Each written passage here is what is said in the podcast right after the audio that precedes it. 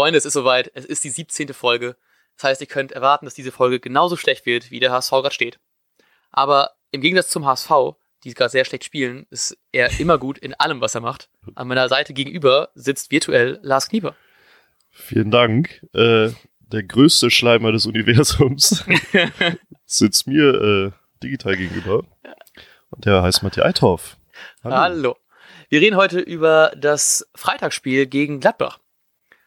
Was zum allerersten Mal das äh, Freitagsspiel für Werder ist diese Saison. Heißt auch für alle Sky-Kunden, ähm, die sich nicht die 4,99 Euro oder so für den Eurosport-Player ähm, geholt haben, werden dieses Spiel leider nicht sehen können.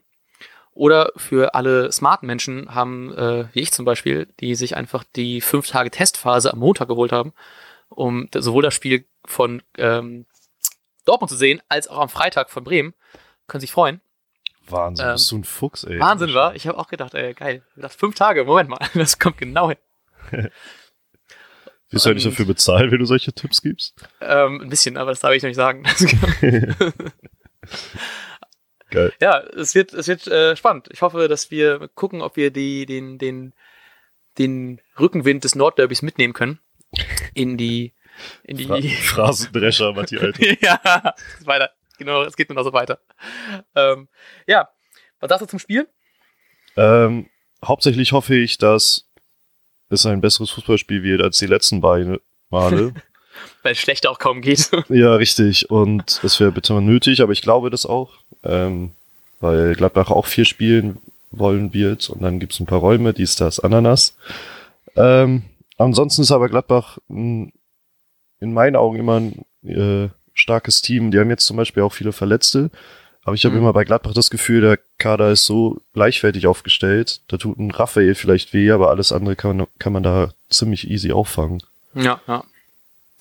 Sei dann einen ziemlich breiten Kader, ne? Da fehlen zwar Leute wie ähm, Johnson, Traoré, Strobel, Raphael, Oscar Wendt fehlt auch noch. Auch schon Weilchen, einige davon. Und trotzdem stehen die, also die letzten Spiele natürlich nicht ganz so gut gewesen, aber trotzdem hat man immer noch so diesen Respekt vor Gladbach, den man eigentlich auch, also den man auch einfach haben sollte, ne? Trotz Richtig. Wir spielen gerade besseren Fußball als die eigentlich so theoretisch, mehr oder weniger. Ähm, sollte man es nicht unterschätzen und auch nicht zu einfach abtun. Ne? Das größte Problem wird äh, natürlich der Wesergard sein.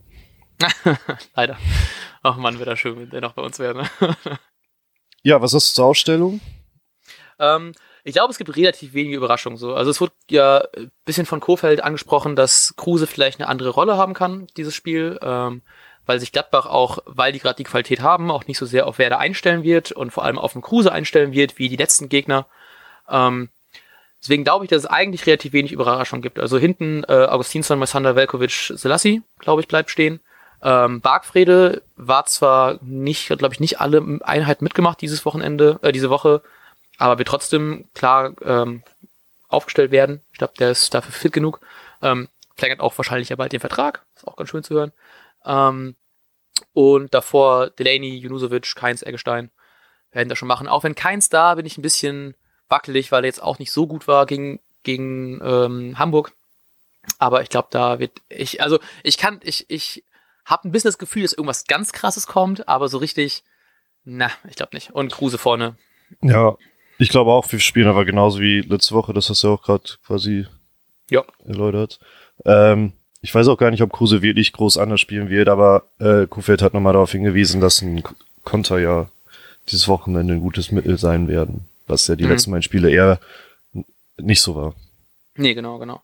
Ja, deswegen ist natürlich auch interessant, ob dann ein Rashica vielleicht ein bisschen äh, als flotter Flügel da ein bisschen mehr zu, mehr zu beizutragen hat als ein Keins zum Beispiel ähm, der letzten paar Spiele jetzt auch nicht so Bombe war, ne? Und dann ja, vielleicht richtig. sieht man den. Also ich glaube, wenn irgendwas geändert wird, wäre es wahrscheinlich keins. Oder ich glaube, äh, Selassie hat das, hat das Donnerstag das Training nicht mehr mitgemacht, beziehungsweise war individuell im Stadion.